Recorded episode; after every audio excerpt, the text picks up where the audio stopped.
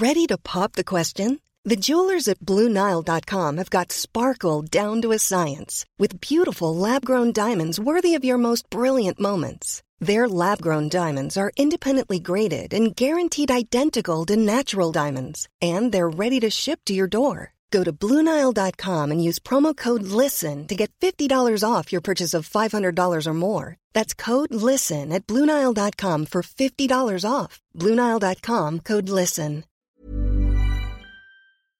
Bonjour à tous et bienvenue dans le Rendez-vous Jeu, l'émission bimensuelle où on vous résume toute l'actu du jeu vidéo et de l'industrie du gaming. C'est parti!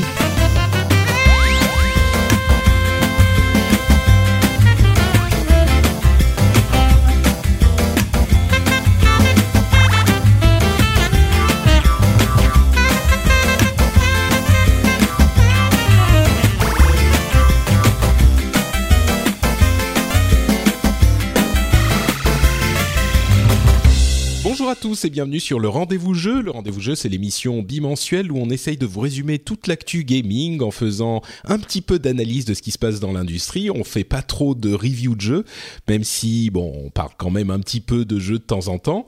Euh, ça m'arrivera d'ailleurs, j'ai redécouvert un jeu dont je vous parlerai peut-être pendant l'émission et que je n'ai pas pu poser pendant euh, ces derniers jours. Mais surtout, donc, on va vous parler des news essentielles de ces deux dernières semaines en particulier de la Games Developer Conference, avec en français dans le texte, euh, avec des annonces de la Steam Machine, euh, du Steam Controller, de Steam VR. Euh, bref, c'est la fête de Steam. Euh, mais on a aussi d'autres choses, bien sûr, euh, dont on va vous parler avec Morpheus, avec des conférences, d'ailleurs, des, des euh, discussions qui ont eu lieu pendant la conférence euh, des développeurs qui étaient plutôt intéressantes et puis toute une série de petites news en plus. Bref, un programme chargé pour lequel j'ai un camarade de longue date, un ami très cher qui m'accompagne euh, et qui, que je pense certains d'entre vous connaîtront déjà, puisqu'il s'agit de Monsieur Daniel Charby, également connu sous le nom, sous le doux pseudonyme de Dany, des, des amateurs de d'Azeroth.fr. Comment vas-tu, Dany? Eh ben bonjour Patrick, ça fait longtemps.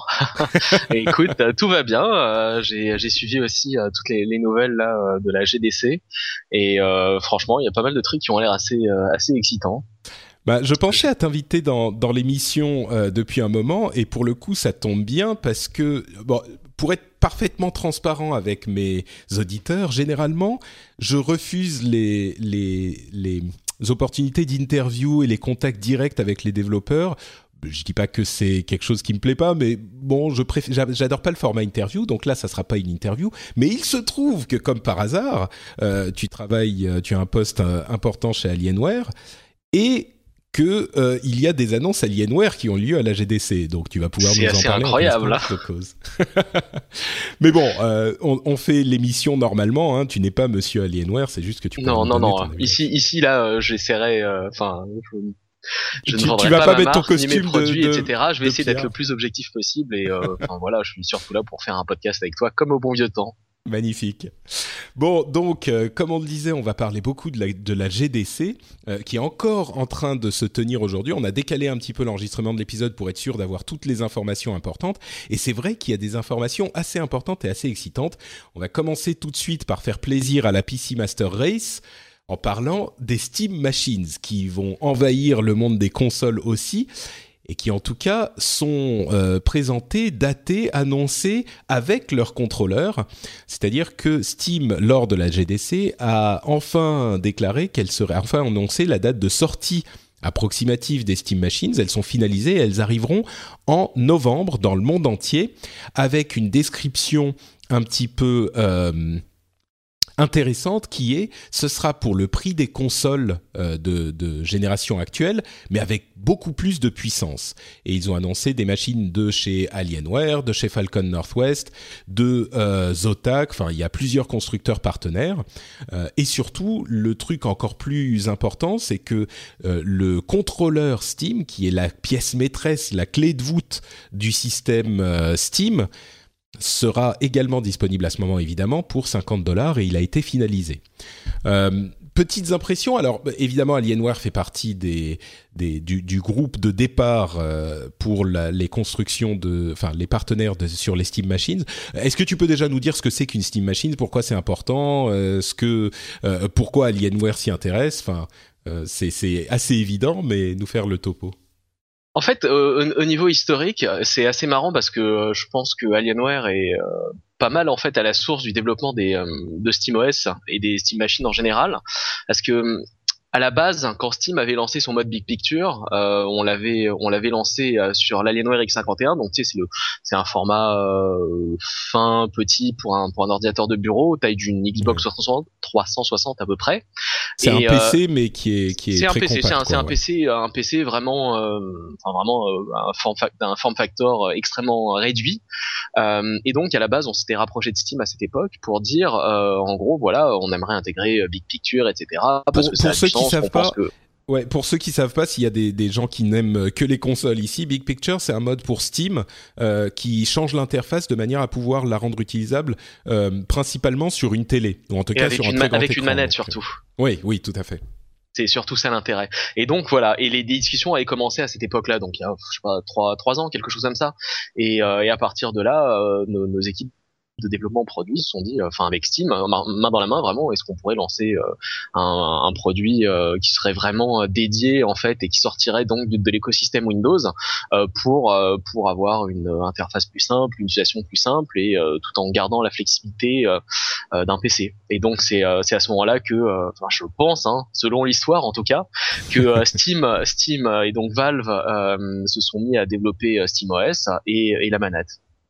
Donc Big Picture existait déjà, mais c'est vrai que SteamOS, qui est euh, bah, une variation de Linux qui rentre dans un PC et qui transforme le PC en fait en Steambox, euh, finalement, en machine qui ne fait tourner que Steam et qui se branche sur la télé avec un, câble HDMI classique, donc ça le transforme en console, euh, en quelque sorte. Et Ouais, vas-y. Ça, ça, en fait une vraie, une vraie console, en fait, tout simplement une, une console, enfin une interface de console, euh, tout en ayant la flexibilité en fait d'un PC. Et je pense que c'est l'avantage des, des, Steam Machines finalement sur sur les consoles, c'est que euh, quelle que soit la marque, hein, euh, c'est finalement le jour où tu as envie de rajouter du stockage, c'est simple, enfin c'est relativement simple. Le jour où tu as envie de rajouter une carte graphique plus puissante sans avoir à changer la machine, bah, tu peux le faire facilement. C'est, à vrai dire, ça va même encore plus loin que ça, je trouve. Euh, bon, en, en, l'occurrence, l'Alienware. Euh, parlons, tiens, du, du prix et des, des, capacités, puis je parlerai d'une manière générale de l'écosystème Steam Machines ensuite, qui est, qui pourrait être vraiment intéressant. Euh, donc, l'Alienware Steam Machine, il coûte aux États-Unis 479 dollars. Tu sais combien ça coûtera en euros ou pas? Écoute, c'est un peu tôt pour le dire euh, en ce moment, mais en général, on est on est on est aligné avec les, les prix américains. Ce qu'il faut savoir, c'est 479 dollars.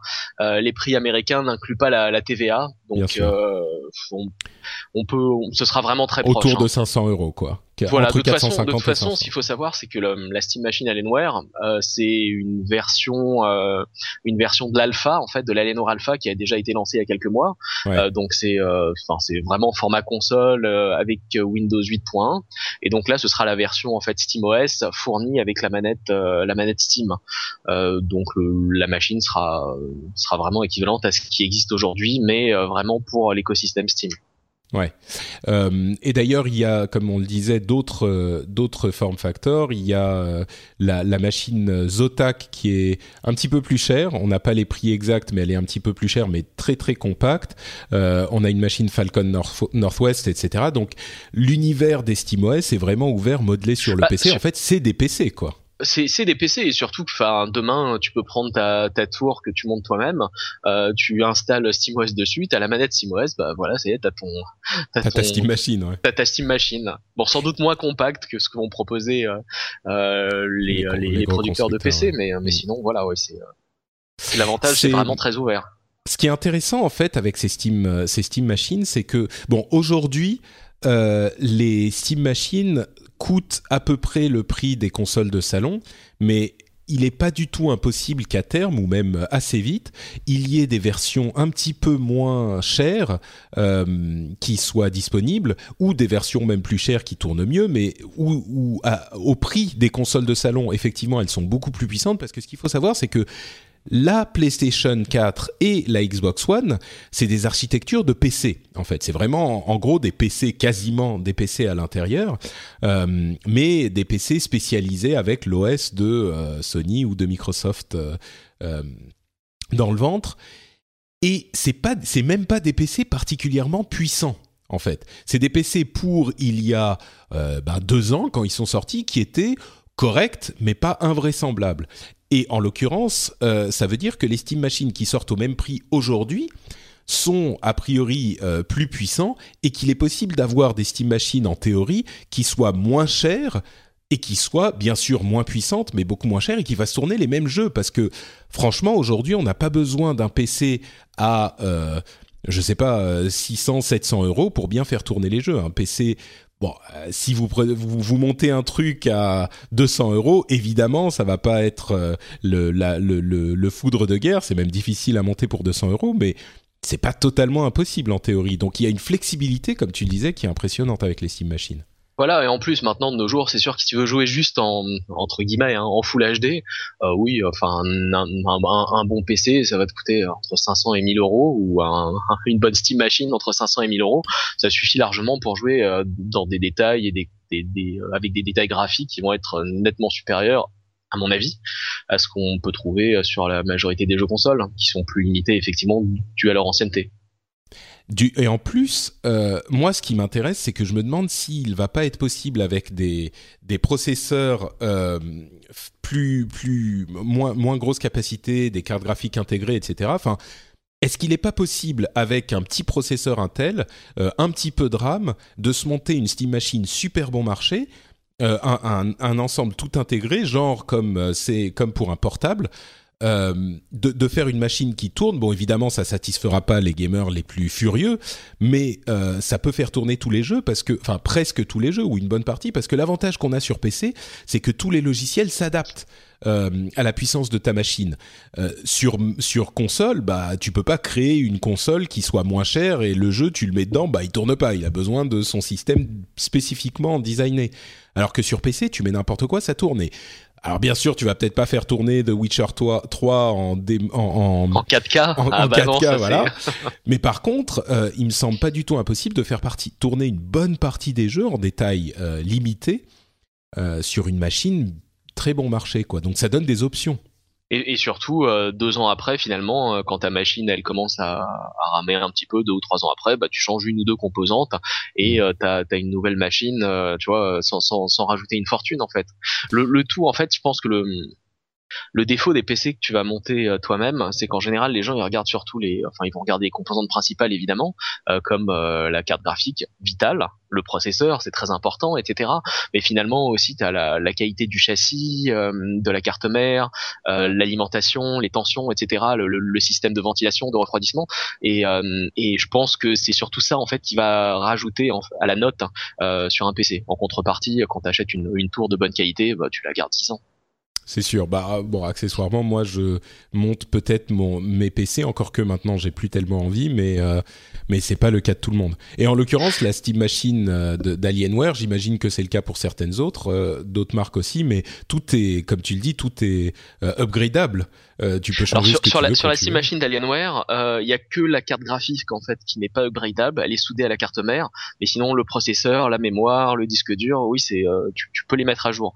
Et je l'ai je l'ai moi-même ouverte en fait, et effectivement tous les toutes les composantes en fait sont accessibles de manière relativement simple. Il n'y a pas besoin d'avoir fait Polytechnique en fait pour euh, pour rajouter un, disque dur ou un SSD à l'intérieur. D'accord.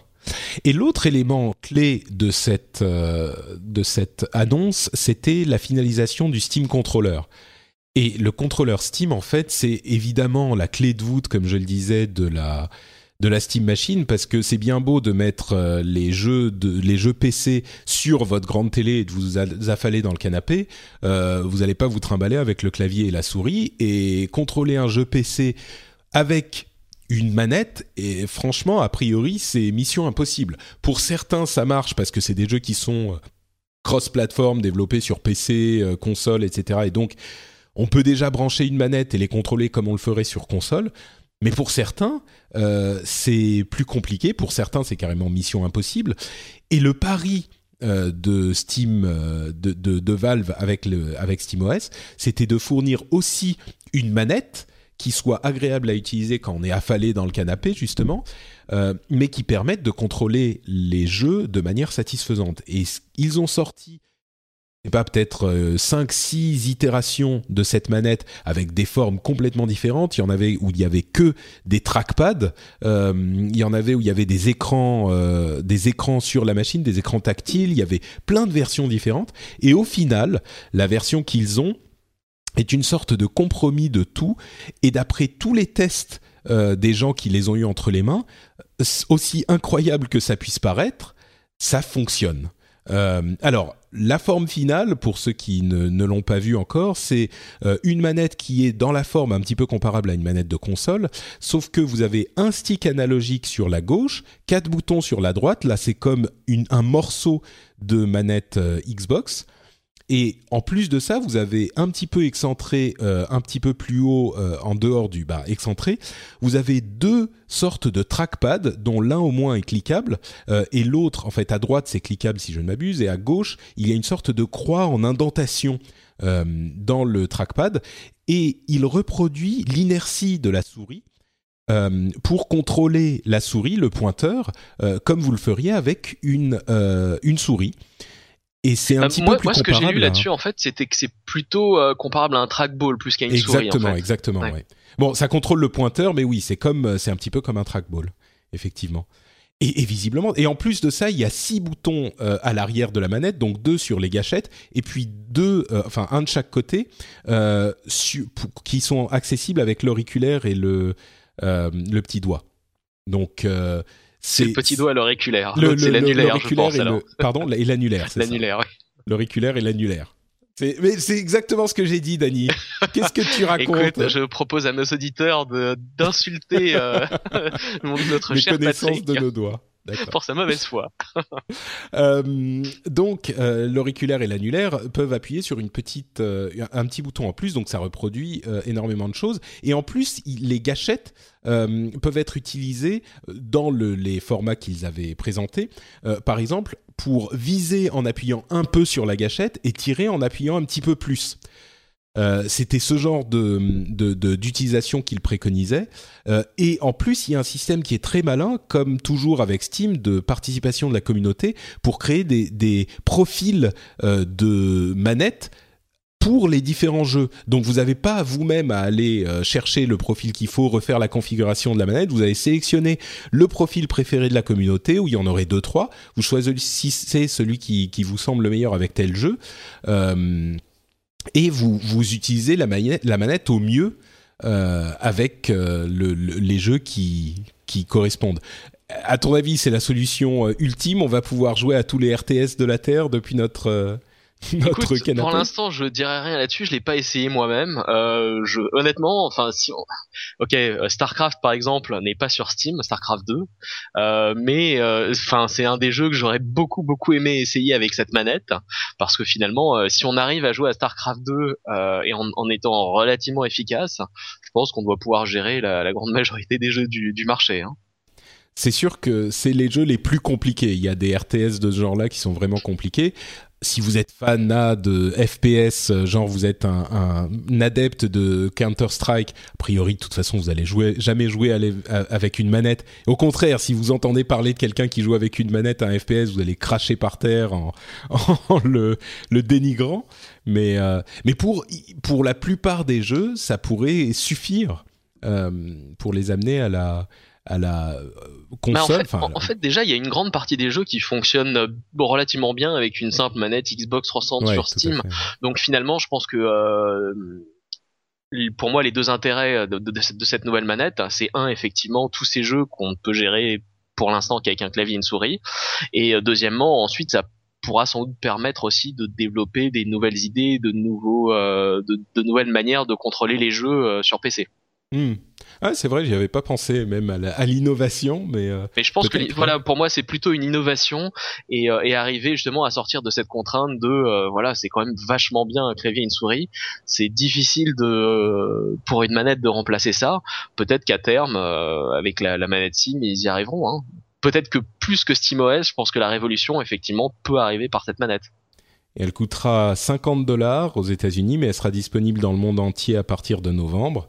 Euh, c'est effectivement pour moi l'aspect le, plus important de SteamOS et je suis très curieux de l'avoir dans les mains. D'ailleurs, il y a un autre élément qui est intéressant. On parlait de trucs bon marché, c'est le Steam Link. Euh, T'as vu ce que c'est ce Steam Link? ouais. Écoute, pour l'instant, je reste quand même dubitatif. Euh, alors, donc, c'est une solution de streaming pour nos éditeurs qui fonctionne exclusivement donc avec euh, avec Steam. Euh, ok, l'idée en soi elle est bonne parce que le produit est pas très cher, c'est 50 50 dollars, donc sans doute dans les 50 60 euros. Euh, maintenant, ce qu'il faut voir, c'est ok, en théorie, c'est supposé streamer du euh, Full HD à 60 images secondes. Euh, maintenant, en pratique, je pense que ça dépendra aussi pas mal du PC qui est derrière, euh, de la distance qu'il y aura entre la box et le PC, et finalement, ça rajoute une machine de plus sous un, enfin sous un meuble télé qui doit être déjà plutôt bien chargé. il faut voir. Moi, écoute, pour l'instant, les, quelle que soit la solution streaming, même si on, on outrepasse en fait la les, les, contraintes techniques en fait et euh, les possibilités de, de perte d'image, de lag, etc. Euh, je reste pas persuadé de l'intérêt de ce genre de choses par rapport à une machine dédiée. Bon, ensuite, c'est vraiment pas cher. Oui, c'est sûr, c'est ça le truc, c'est que euh, à 50 dollars ou 50 euros ou 60 euros, ce que c'est, euh, c'est et en plus elle est minuscule, c'est genre un Apple TV ou ce, ce, type de, de, format ou de taille. Euh, c'est vraiment tout petit, ça peut être une solution intéressante si ça fonctionne, c'est sûr. Ça rajoute un petit lag a priori très certainement, mais. Euh... oui, donc déjà pour tous ceux qui sont euh, des, des, des, pro gamers qui vont jouer à Dota ou à ah, mais bien sûr, mais c'est pas pour eux, ça c'est mort, c'est pas pour eux. Mais bah, en de toute façon, ça peut pas, ça peut même pas streamer ces jeux-là puisqu'ils sont pas sur Steam, donc. Ouais, bah si Dota, oui, Dota 2, pardon. Ah oui, Dota 2, bien sûr, je suis bête mais euh, mais voilà et pour moi l'intérêt en fait d'une box comme ça c'est aussi si tu arrives à avoir par exemple euh, une décompression euh, des, des DivX lecture des MP3 etc en branchant un petit disque dur dessus tu vois il y a des ports USB donc là effectivement ça pourrait ça pourrait rajouter un peu d'intérêt à ce type de machine. C'est un peu l'Android TV Apple TV de, de Steam pour les gamers quoi. Exactement. Moi, ça pourrait m'intéresser parce que j'ai mon PC juste à côté de mon, pas très très loin de ma télé, et mine de rien, rien que le fait de, dérouler le câble HDMI euh, pour le brancher comme il faut, c'est déjà un peu pénible. Donc, euh... t'as pas essayé avec un câble en réseau euh Un câble en réseau? un, câble Ethernet, pardon, un câble Ethernet. Bah, pour brancher sur la télé pour streamer. Pour le mettre en réseau, euh. tu, tu, branches, tu branches ton. Ouais, c'est vrai que. Bah non, mais pour il streamer l'image, de toute façon, il te faudrait une box bah, de, ça, de base pour pour recevoir en fait ton. Ouais. Exactement. Donc donc c'est peut-être cette box qu'il me faudrait. Le souci en fait, enfin voilà, pour moi le, souci en fait, c'est que si tu le fais fonctionner en, en Wi-Fi, euh, ça va être de beaucoup moins bonne qualité qu'avec justement un câble Ethernet. Et donc ah toi, chez toi, par exemple, tu utiliserais cette cette box là avec un câble Ethernet? Bah non, j'utiliserais avec le Wi-Fi. Ah. bon, tu t'essayes de me vendre ton Alienware, euh, je comprends bien, je comprends bien. voilà, exactement. Euh, bah, un autre truc qui est euh, intéressant et un petit peu intrigant pour les gens qui aiment le streaming, c'est la nouvelle version de la Nvidia Shield, ou en tout cas un, nouvel, un nouveau truc qui s'appelle Shield de chez Nvidia, qui est une sorte de Android TV à 200 dollars, qui est bah, une box qu'on qu'on branche à la télé, qui est en fait un Android, comme le Shield à l'époque où c'était une sorte de manette portable avec un écran, mais là c'est un nouveau, une nouvelle machine. Elle fait du 4K, elle est disponible en mai, elle coûte 200 dollars comme je le disais, et euh, c'est en partie dédié au streaming avec un service de streaming, euh, un, vrai service de streaming, donc pas euh, depuis votre PC, pas en home network comme le Steam Link, mais là ils ont un service de streaming dédié à cette machine euh, qui est dans le cloud, donc un petit peu comme le PlayStation Now ou OnLive ou ce genre de choses. Et ils ont contrairement à OnLive qui a eu de gros problèmes pour ça, ils ont une bibliothèque qui a l'air qui a l'air correct. Euh, à savoir qu'ils auraient disponible The Witcher 3 quand il sort, une série de Arkham, euh, donc Arkham City, Arkham Asylum, euh, Shadow of Mordor, que ce qui est le jeu que j'ai redécouvert ces derniers temps et que j'adore, mais comme c'est pas possible, j'y ai passé 30 heures dans les deux derniers jours. Il est franchement, peut-être qu'on prendra le temps d'en parler tout à l'heure. J'ai vraiment beaucoup aimé ce jeu. Euh, bon, c'est un service de streaming encore un. Là aussi, ça va donner de l'urticaire à Dany parce qu'il veut zéro lag sur ses machines. 200 dollars pour une télé, pour une set-top box Android qui en plus peut faire tourner des jeux Android en local. C'est un peu une machine Frankenstein, mais ça pourrait être intéressant. Je sais pas. Ouais, bah alors moi déjà les jeux Android, euh, ok c'est bien, mais finalement bon, ça, on parle à des gamers là, pas... Voilà, surtout surtout que finalement t'as les mêmes sur ton téléphone, hein, donc euh, bon, mhm. écoute c'est pas grave. Mais si on met ça de côté, en fait, je trouve que l'idée est bonne. Pour moi le le souci, c'est déjà il y a une partie des jeux qui seront jamais disponibles, euh, notamment ceux qui sont sponsorisés par, euh, tu sais, ou euh, par AMD. Donc euh, je doute qu'Nvidia euh, offre du streaming en fait sur ces jeux-là un jour. Ah, euh, et ensuite effectivement tu as le, souci de la stabilité de la connexion, du lag, etc. Bon, toi et moi on a de la chance, on est reliés en fibre optique parce que voilà, on habite dans des grandes villes. Mais mais quid en fait de la personne qui est en banlieue ou genre un peu loin, un peu loin du du d'une autre connexion ADSL et qui a genre une du répartiteur voilà et qui a un peu une connexion bof faut voir. Euh, en soi, je pense que c'est sympa, surtout que finalement l'intérêt de ce genre de machine-là, c'est que bah, une fois que tu l'as et si le streaming fonctionne correctement, bah t'as plus besoin de changer de machine jamais. Hein. Ouais, oui, c'est pas faux, c'est pas faux.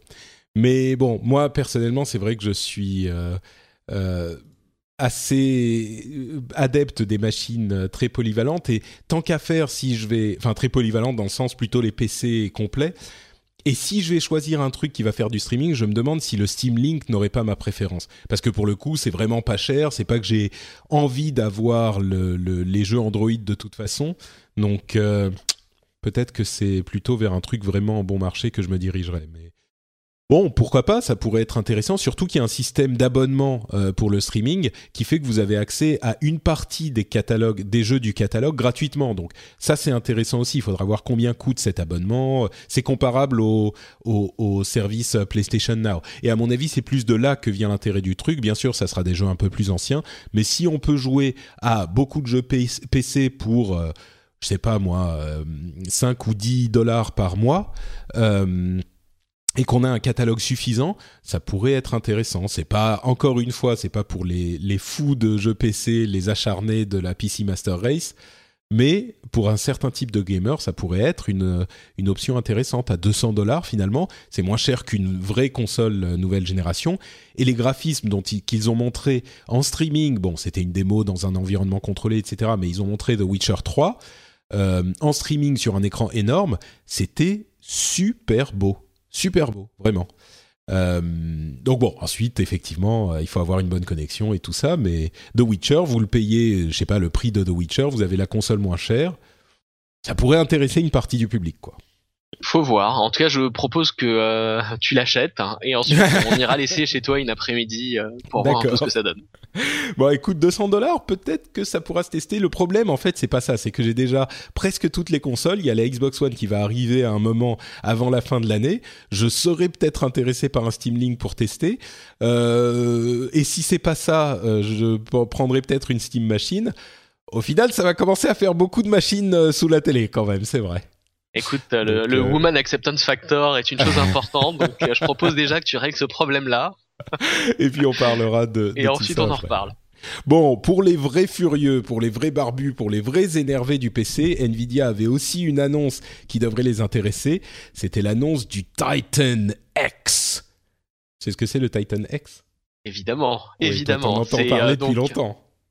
Hein? Bah oui, oui, bon, écoute, euh, bah déjà il y avait le, la Titan Z en fait qui était sortie euh, quand? Il y a un an, un peu plus d'un an maintenant, qui avait fait euh, sensation à l'époque. Et maintenant bah la version la version 2015 sort dans, dans, dans, quelques semaines. Donc c'est bah, c'est une carte graphique qui fait rêver hein, mais à quel prix? C'est surtout ça. Alors c'est la, la, le nouveau de gamme qui devrait arriver bientôt chez Nvidia.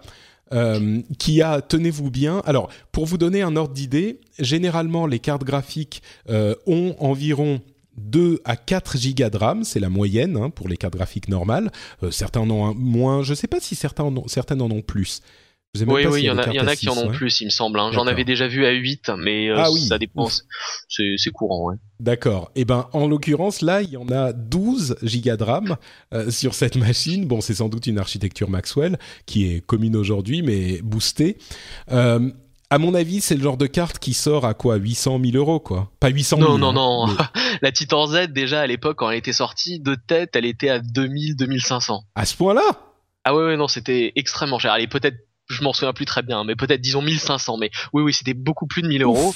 Et euh, voilà, donc ah, oui, je me rendais pas compte que c'était aussi cher que ça pour une carte graphique uniquement, quoi. Disons, disons, enfin, bon, ensuite, euh, à l'époque, la Titan Z, c'était, euh, il y avait deux processeurs de 780 dessus.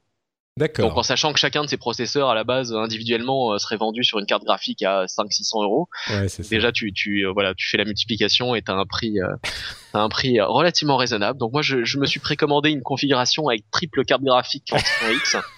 mon anniversaire est bientôt donc si vous voulez faire des dons, je vais en avoir besoin.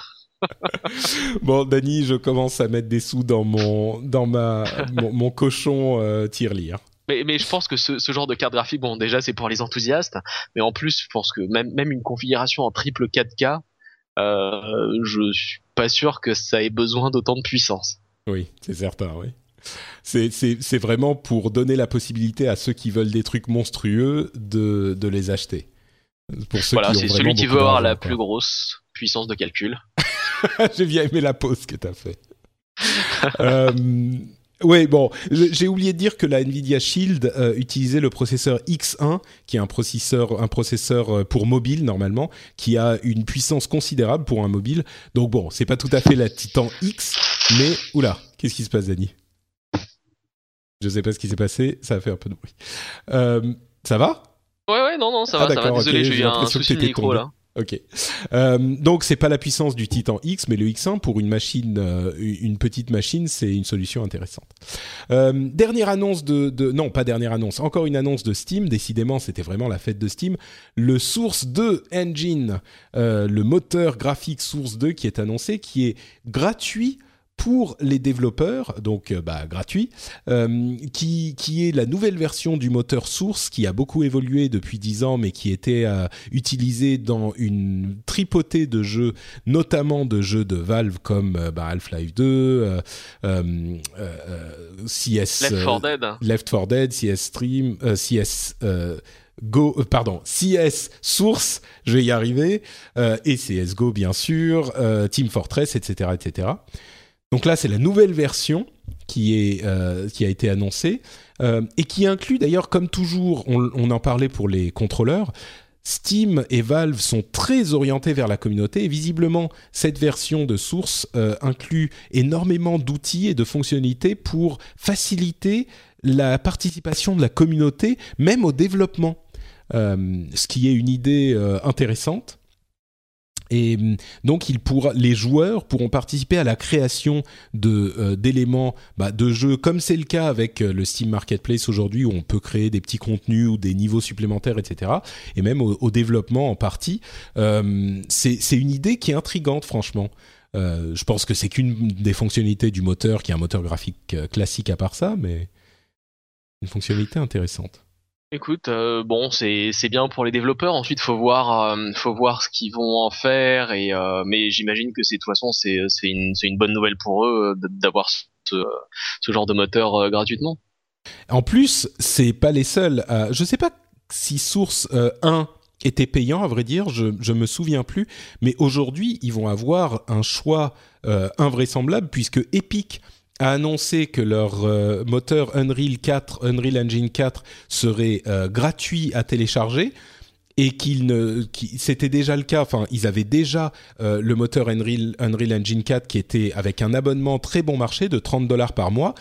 Mais là, il serait totalement gratuit avec des, des royalties de 5% si vous faites plus de 3000 dollars par trimestre. Euh, et en plus, ils remboursent les gens qui avaient déjà payé une partie euh, pour, enfin, qui avaient déjà payé un abonnement pendant quelques mois. Donc, le moteur devient complètement gratuit avec un système de royalties. Et Unity 5 euh, a annoncé qu'ils avaient une version gratuite aussi, Unity Personal, qui n'inclut pas les services avancés, mais qui reste gratuit si vous faites moins de 100 000 dollars par an Et euh, il y a une version pro qui a les services avancés qui coûte 75 dollars par mois, ce qui est quand même raisonnable, ou 1500 dollars en tout. Euh, et, et, il n'y a pas de royalties là par contre, il n'y a pas de pourcentage à payer quel que soit les, les, les, votre revenu.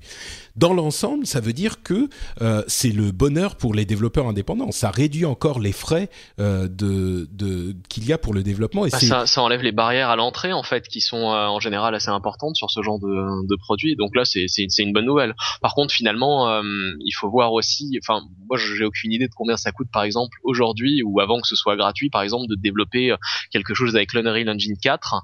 peut-être que c'est plus cher qu'avant, peut-être que c'est moins cher. Enfin là, j'en sais rien. Ouais, mais en tout cas, bah, c'est une bonne nouvelle pour les, les petits nouveaux. Le, le, développe, le, le, moteur en lui-même, tu veux dire, il coûtait 30, euh, mois, 30 euh, dollars par mois, ce qui était pas très cher, plus les royalties. Mais... Oui, oui, oui.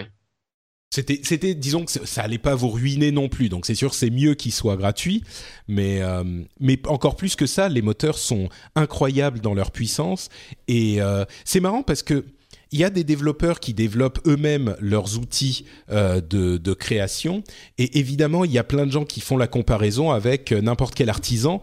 Euh, quand vous allez, je sais pas si vous êtes, si vous travaillez le bois, si vous allez créer une chaise, vous n'allez pas fabriquer vos propres marteaux et, et burins et Dieu sait quoi pour tailler, pour sculpter votre bois. Et là, c'est un petit peu le même, le même, la même réflexion. C'est des outils incroyablement puissants qui permettent aux gens de, de, de, de mettre euh, à profit leur créativité plutôt que leur euh, uniquement leur capacité technique que certains n'ont pas d'ailleurs.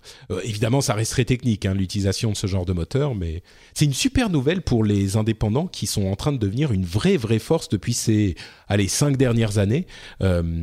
sur PC bien sûr et sur les consoles aussi. Là, c'est une bonne nouvelle, je trouve. Même si, bon, euh, encore une fois, 30 ou 75 dollars par mois, c'était pas la fin du monde, euh, mais pour un, un, vrai indépendant, c'est là que ça change, je pense. Exactement, et je pense que surtout pour les vraiment les, les, les tout petits nouveaux qui sortent d'université, euh, qui, qui sont fauchés ouais. et qui veulent se lancer là-dedans, enfin c'est génial, quoi, c'est fantastique. Et vous pouvez le télécharger n'importe quand, même quand vous êtes encore à l'université, vous le téléchargez, vous commencez à jouer avec, voyez ce que vous pouvez faire. Et dès la fin de l'université, hop, millionnaire et on n'en parle plus. exactement, comme ils, comme ils avaient fait avec Portal, racheté par et Valve. Voilà, exactement. L'équipe embauchée par Valve. Euh, bon, passons à l'autre gros morceau, en dehors des Steam Machines, le Steam VR pour Virtual Reality. Euh, HTC a annoncé au Mobile, Mobile World Congress euh, son, son casque de réalité virtuelle en partenariat avec Valve, euh, qui s'appelle le Vive ou Vive, ou Vive, enfin je crois que c'est Vive, euh, c'est un casque de réalité virtuelle. Alors le système est particulier. Euh, je vais vous l'écrire rapidement. Il y a en gros un casque de réalité virtuelle comparable à celui de Oculus, hein, euh, le, casque de, l'Oculus, avec en plus euh, deux éléments importants. D'une part, des stations, des base stations, des stations que vous posez dans votre pièce qui vont repérer euh, votre position, en tout cas la position du casque, donc pouvoir vous situer dans l'espace. Euh, et d'autre part, des manettes spécialement conçues pour cette utilisation, qui sont des sortes de... Vous vous souvenez des PlayStation Move, des sortes de... Bah, des, des, des grosses Comment décrire ça, tiens? C'est peut-être des comme comme deux Wiimote en fait. C'est ça, ouais, exactement. Un petit peu comme deux Wiimote, euh, avec des gâchettes et des boutons un petit peu partout, qui elles aussi sont repérées par les base stations, donc qui vous permettent de voir vos mains dans l'univers euh, virtuel. Euh, et donc ça vous place euh, vous dans une pièce dans laquelle vous pouvez bouger comme vous voulez. Évidemment, il faut avoir un peu de place. Euh, et vous pouvez contrôler les choses de manière très tactile. En tout cas, c'est ce que disaient les gens qui l'ont essayé. Euh, des impressions sur ce, nouveau système de VR Il semble que tout le monde en sort un aujourd'hui. Il y en a un nouveau par jour, mais voilà, je pense qu'il y en a un nouveau par jour. Pour moi, le souci pour l'instant des deux systèmes de VR, c'est génial, hein, ça fait rêver. Tu te dis, oh, peut-être que dans dix ans, euh, ça va être fantastique et tout. Bon, aujourd'hui, euh, même si j'avais une fortune à dépenser, euh, je suis pas sûr que j'achèterais ça, quoi. C'est vrai. Même pas pour essayer, si ça coûtait 200 euros. Écoute, bah, premièrement, il faut la place. Donc Mhm. à voir, mais je- je- par exemple chez toi, je pense que c'est un truc à se tuer. mais en, en- en En, plus, tout cas, a- rentrer dans les dans les meubles toutes faut- les deux secondes. Exactement. Et en plus, il faut voir, il faut voir euh, ce qui, enfin, comment euh, comment ça va gérer euh, les jeux qui existent déjà et ce que ça va apporter en plus. Donc c'est super sympa. Euh, J'ai un peu peur que ce soit le genre de gadget où euh, parce qu'il n'y a pas d'application dédiée pour l'instant qui apporte vraiment un gros plus, euh, ça soit amusant une demi-heure quoi. Un peu Mhm. comme l'Oculus Rift en fait. Il y a des gens qui sont en train de, de, de hurler dans leurs écouteurs, des, des fans de la réalité virtuelle ou de l'idée de la réalité virtuelle. Ah non mais l'idée train- est géniale. Hein, je critique pas du tout l'idée. Ouais. L'idée est fantastique et ça fait rêver. C'est juste qu'aujourd'hui, je suis pas sûr que euh, l'intérêt d'en prendre un demain là, ce soit euh, encore euh, vraiment une très très bonne idée. Euh, à terme, peut-être que dans 5 ans, ce sera ce sera bien, mais pour l'instant, c'est un peu, bah, par exemple, comme acheter une télé 3D. euh, bon. Qu'on aime ou pas, acheter une télé 3D quand ça venait de sortir, ça n'avait aucun intérêt puisqu'il y avait rien, euh, rien qui soit, euh, il y avait pas de, de, Ouais, il n'y avait pas de contenu, de- quoi. de- de contenu en fait. Voilà. Bah, disons que là, euh, le contenu est peut-être un peu plus facile à créer parce que les jeux sont déjà développés en 3D. On peut les adapter en partie euh, à, à- au nouveau modèle réalité virtuelle.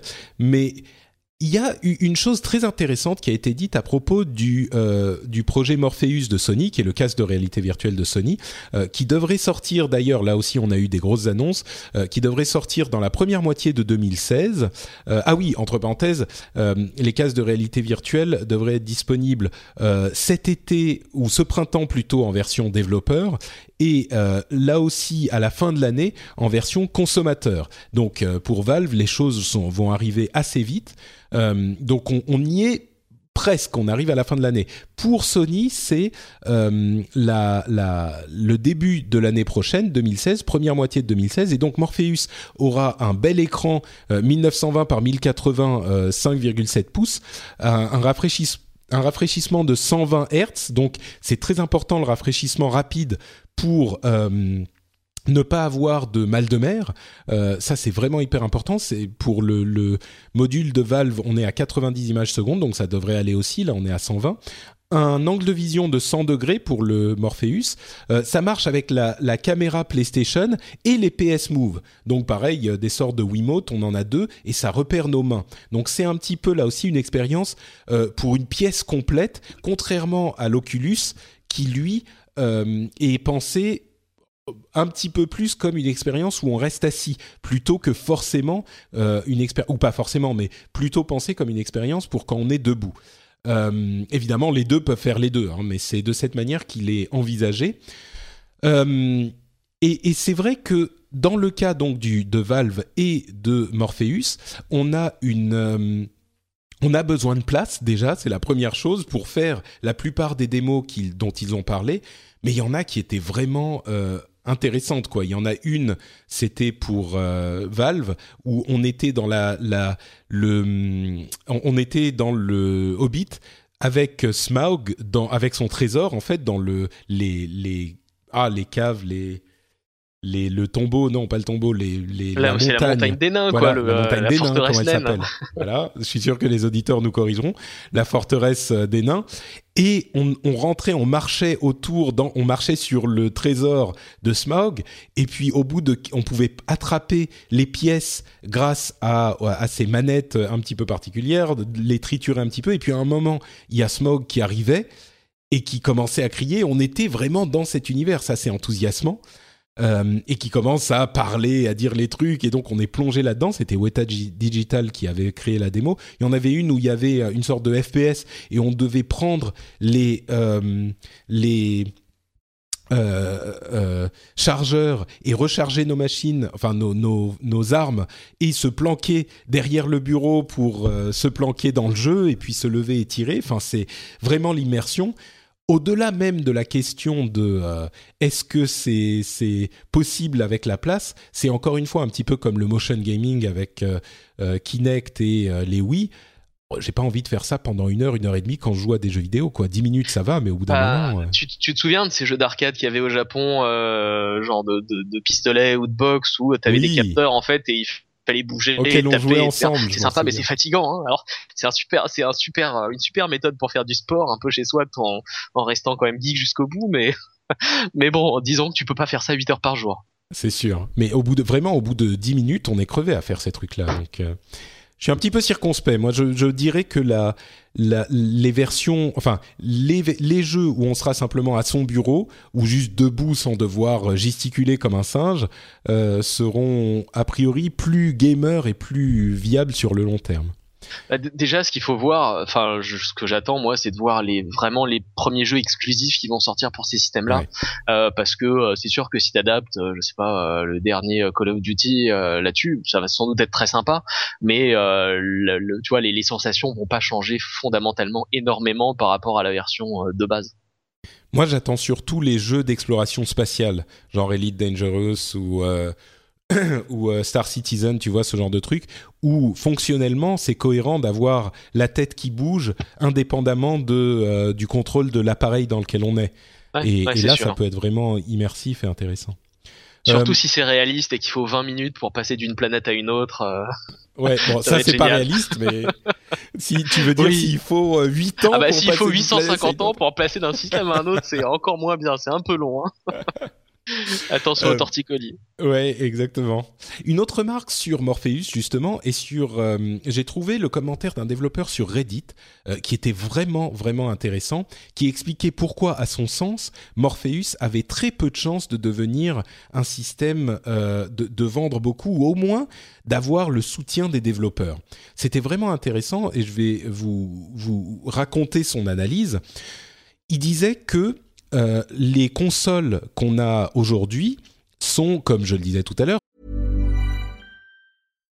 Hi, this is Bachelor Clues from Game of Roses, of course, and I want to talk about Club Med.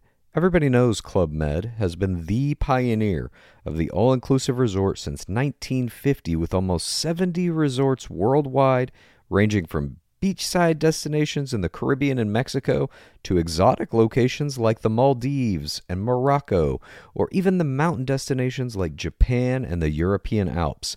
Dine on delicious gourmet cuisine, enjoy more than 20 activities, and make memories with your family. For more information, visit clubmed.us or call 1 800 Club Med or your travel advisor. Introducing Wondersuite from Bluehost.com Website creation is hard, but now with Bluehost, you can answer a few simple questions about your business and get a unique WordPress website or store right away. From there, you can customize your design, colors, and content. And Bluehost automatically helps you get found in search engines like Google and Bing. From step-by-step guidance to suggested plugins, Bluehost makes WordPress wonderful for everyone. Go to bluehost.com/wondersuite. des PC moyennement puissants ou puissants moyen plus euh, d'il y a deux ans. Et ils sont déjà en train de les pousser dans leur dernier retranchement, ou pas vraiment dans leur dernier, mais ils sont en train de les pousser à fond pour essayer d'avoir des, des, images euh, vraiment belles sur PlayStation, puisque c'est de la PlayStation qu'on parle. Et le problème d'un casque de réalité virtuelle, c'est qu'il faut euh, afficher chaque image deux fois. Il faut calculer chaque image deux fois pour l'œil droit et l'œil gauche. Donc ça veut dire que ça divise presque la puissance de calcul par deux. Sur PC, c'est pas un problème parce que vous dites, vous faites votre jeu, vous adaptez un jeu existant et vous dites, bon bah celui-là, il va falloir un PC méga puissant pour le faire tourner en réalité virtuelle. Vous mettez un autocollant dessus et basta, ça y est, le problème est réglé. Sur PlayStation ou sur Xbox, vous pouvez pas faire ça. La machine, elle a une puissance fixe et c'est terminé. Donc, si vous adaptez le jeu que vous avez déjà, vous vous dites, ok, on va faire les choses simples. On va euh, prendre un jeu qu'on a déjà, on va dédoubler l'image, et ben il va pas tourner sur votre console parce qu'il faudra beaucoup plus de puissance de calcul. À ce moment, ça veut dire qu'il faut commencer à redévelopper un petit peu le jeu en partie pour adapter euh, le jeu et les images, la qualité graphique, à la machine que vous utilisez. Et à ce moment-là, ça pose un problème, c'est que ça demande beaucoup de temps de développement et on arrive dans une situation où ce n'est pas tous les utilisateurs de PlayStation 4 qui auront Morpheus. C'est un accessoire en plus qu'ils doivent acheter. Et donc, le euh, parc installé sera limité. Donc, euh, les motivations pour les développeurs de développer spécifiquement pour seront euh, limitées aussi. Et c'est le l'éternelle histoire du poisson qui se mord la queue. S'il n'y a pas beaucoup de jeux, eh ben les machines se vendent pas. Et s'il n'y a pas beaucoup de machines sur le marché, il n'y a pas beaucoup de jeux. Donc c'est vraiment une analyse euh, intéressante. Je suis pas certain qu'elle soit euh, euh, exacte à 100% non plus. Ça se trouve, il y a des méthodes pour faire des, calculs qui soient pas si gourmands en dédoublant l'image. Si ça se trouve, Sony va mettre des jeux tellement incroyables à la sortie que tout le monde va en acheter et qu'il y aura un parc installé de 5 millions de Morpheus sur les 20 millions de PlayStation 4 déjà vendus au bout de de trois semaines, surtout qu'il va sortir que dans un an. Donc, euh, ça se trouve, on, sera à 30 millions de machines d'ici là. Euh, donc, bon, mais c'était une analyse intéressante, j'ai trouvé. La différence, c'est encore une fois entre les, consoles et les PC. Le, souci en fait que je vois là-dedans, c'est la multiplication en fait de, ces casques, ce qui fait à mon avis, ce qui rajoute une couche de complexité pour un, développeur en fait qui va vouloir lancer euh, tel ou tel jeu. il va devoir le faire pour la version Sony, le faire pour euh, la version euh, Valve HTC, le faire pour Oculus Rift, hein, euh, avec peut-être des différences notables en termes de, développement d'une machine à l'autre. Et le souci en plus, c'est que finalement, si tu l'achètes sur pour ta PlayStation 4, t'es coincé dessus, donc le jour où tu envie de le connecter sur ton PC, parce que tout le monde a un PC de nos jours, parce qu'il y a un jeu sympa qui est pas disponible sur PlayStation, bah t'es coincé, tu pourras pas l'essayer. Et moi, ce que j'aimerais voir à terme, c'est plutôt une solution qui soit neutre, qui fonctionne sur toutes les machines et euh, qu'on puisse prendre en fait d'une bécane à l'autre. Bah, je crois que c'est effectivement le PC et c'est tout. Et donc a priori, euh, soit la, machine de Valve, soit l'Oculus. Mais c'est sûr que le, le Morpheus, euh, c'est pas demain qu'on va pouvoir le brancher sur un PC. Par contre, on a l'avantage d'une solution tout en un euh, simplifiée. Pour le développement, c'est compliqué parce que chacun a son interface différente et quand je parle d'interface, je parle des manettes. Elles sont quand même différentes pour tous les, toutes ces machines. Euh, le problème que je vois en plus pour le, le Morpheus, c'est que oui, il faut acheter la machine elle-même, mais il faut aussi avoir une PlayStation Caméra et il faut avoir deux PlayStation Move. Ça, commence, à, faire cher, tout ça. Ouais. Ouais. Surtout qu'il faut, euh, euh, il faut les trouver les PlayStation Move aujourd'hui. Hein. Oh, je pense qu'ils en ressortiront. Mais oui, oui, ils en ressortiront une version améliorée, une version 2.0. Euh. C'est ça. Mais bon. Mais je pense vraiment que l'Oculus VR, VR a le plus de chance dans toute cette histoire pour toutes les raisons qu'on a évoquées juste avant. Euh, et Samsung euh, a aussi annoncé que euh, il y aurait une nouvelle version du Gear VR pour son Galaxy S6 et Galaxy S6 Edge, qui sont en fait une déclinaison du Oculus. Donc on reste dans le même type de, de, de, de machine. Euh, et enfin, Microsoft a parlé un petit peu de sa Xbox et du fait qu'ils étaient en train de penser à des expériences de jeu pour le HoloLens. Donc là, on parle de réalité augmentée, qui moi me paraît euh, beaucoup moins euh, crédible pour toutes les raisons que j'ai détaillées dans le rendez-vous tech où on parlait de ce sujet. Euh, je vais pas refaire tout le débat ici, mais à mon sens, il y a des problèmes d'interface euh, dans le monde réel et de lag et de tout ce genre de choses euh, pour vraiment que les choses soient stables. Mais bon, on verra. Hein, Peut-être qu'ils me prouveront que j'ai tort. et puis surtout, ils ont ouvert le développement sur Xbox où ils vont ouvrir très bientôt cet été, entre cet automne, ce printemps et cet été, le développement développement euh, pour Xbox à tous les développeurs, là encore, sans avoir besoin d'avoir un kit de développement spécifique, cher, compliqué à avoir. Euh, tout le monde pourra développer pour Xbox One très facilement, et là encore, c'est une bonne nouvelle. Écoute, euh, le maximum de, compétition, le, mieux c'est en général de toute façon pour, le marché. Donc moi je pense que je pense que c'est une bonne chose. À voir ensuite comment comment ça va. J'espère relancer la Xbox One. Euh, oui, ça c'est l'autre l'autre grande question euh, dont, auquel on n'aura pas forcément une réponse tout de suite. Euh, d'une manière générale, je pense que la réalité virtuelle aura, pour ceux qui attendent, enfin, on pourra les acheter ces machines d'ici la fin de l'année. À mon sens, comme tu le disais, je pense pas qu'il faudra attendre 5 ans pour avoir des, des, des, vraies expériences, mais je pense que ça sera 2016 qui sera l'année de, de, du jugement pour la réalité virtuelle. On aura suffisamment de machines et suffisamment de compétition et suffisamment de développement euh, d'ici à la fin 2016 pour pouvoir juger vraiment euh, de ce que donne la réalité virtuelle. Ça ne sera pas 2015. Je te, je te donne rendez-vous euh, fin fin 2016 alors et on en, on en reparlera, on verra.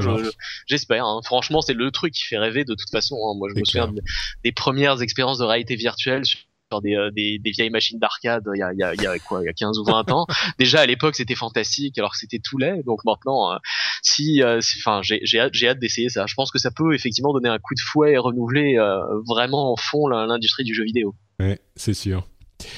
Bon, euh, on va continuer avec des annonces. Là, on a fini pour le matériel. C'était un petit peu touffu.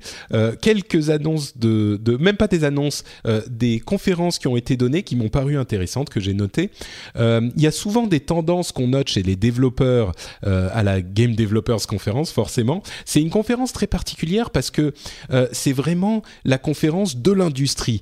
On a des développeurs qui parlent à des développeurs et c'est pas du tout la même ambiance que un truc comme le 3 ou euh, la Gamescom ou la Paris Games Week, ce genre de choses, qui sont des événements vraiment tournés vers le public, des événements marketing.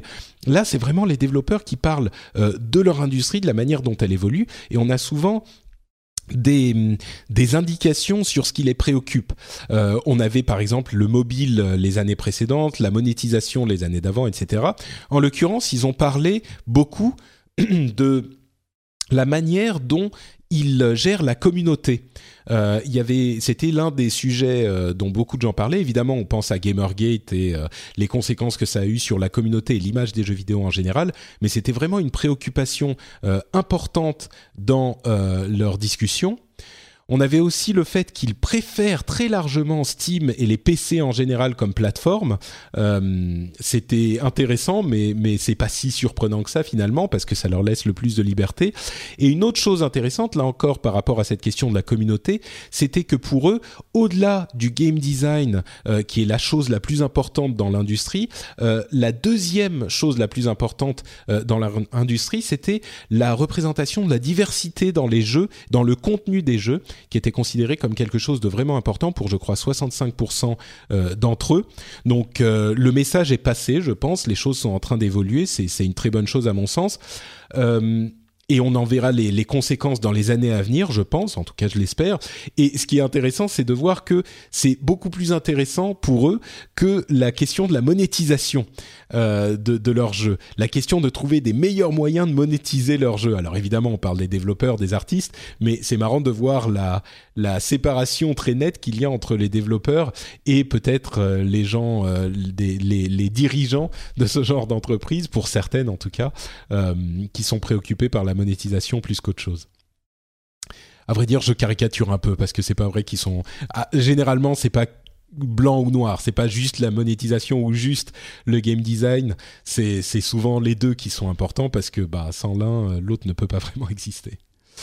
Euh, et puis une, autre chose que j'ai notée et qui à mon sens surprendra beaucoup d'Annie, qui a le sang maléfique de gamer qui coule dans ses veines, c'est que euh, là encore, selon des études qui ont été faites auprès des développeurs et des expériences de jeu, il semblerait que contrairement aux idées reçues, 95% des gens qui jouent à des jeux vidéo euh, vont vers les options, euh, quand on a l'option de choisir d'être bon ou mauvais, gentil ou méchant, 95% des gens vont plutôt vers le choix gentil euh, oh dans les jeux vidéo.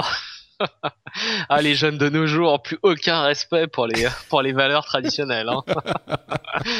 95%, mais ils sont fous.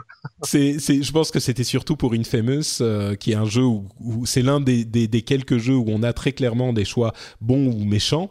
Euh, c'est, c'est, est-ce que c'est ton cas, toi? Est-ce que tu tu vas vers les trucs? Parce que moi bon on rigole souvent mais je me dis que tu fais que les trucs de, de saloperie euh, dans les jeux non? Ah, en fait ça dépend des jeux en fait les enfin les jeux fun tu vois type Infamous en général j'irais plutôt là où euh, les pouvoirs les plus intéressants me, me portent tu vois je, mm. bon comme un, le gros bill que je suis hein il y a aucun doute là-dessus balancer de l'électricité ou machin et tout plutôt que de soigner les gens c'est quand même plus fun. Mais mais si tu les, les jeux un peu plus euh, où t'es plus impliqué dans le développement de, de, tes personnages, par exemple, moi je pense vraiment au Walking Dead ou, euh, ou Wolf Among Us par exemple, euh, ou enfin moi j'ai adoré ces jeux et je me suis vraiment euh, vraiment mis à fond dedans. Les choix étaient plus nuancés, mais comme comme pour tout le monde en fait.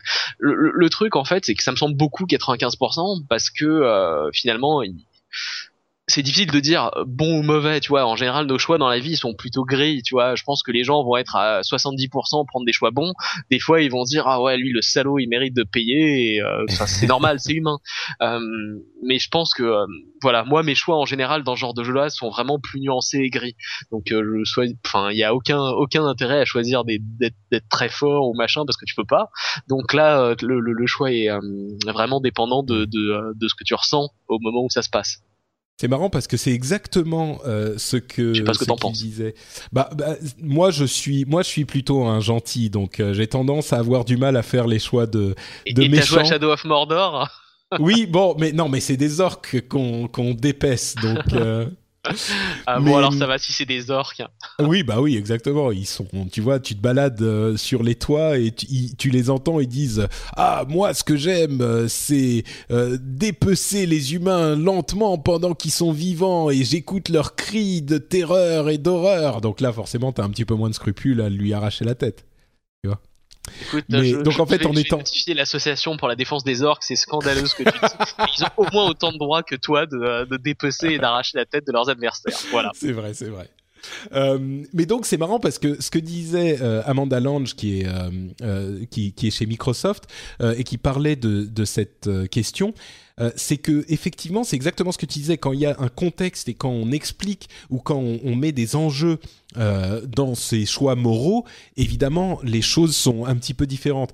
Mais là où c'est euh, inintéressant, ou là où ça n'a pas d'importance, plutôt, restons un peu neutres, c'est quand il n'y a pas d'enjeu. Quand on te dit simplement, bah là, vous êtes soit gentil, soit méchant. Avec, justement, dans Infamous, le choix bleu et le choix rouge. Bleu, c'est gentil, rouge, c'est méchant. Mais finalement, ça revient un petit peu au même.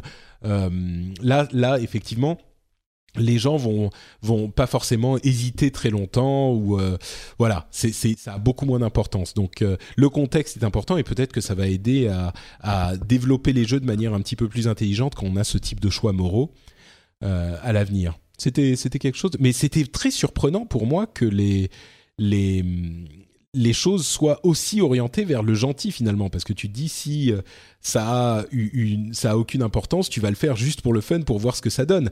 Et je me disais que moi, j'étais le seul à, à ne pas aller vers le méchant grimaçant justement dans Infamous si pour tu dois te retaper 10 heures, 10 heures ou 15 heures de play dans, dans, ta sauvegarde parce que t'auras testé le choix méchant, mais que finalement euh, t'auras envie d'eux. Euh, voilà, c'est. Ouais, non, je comprends.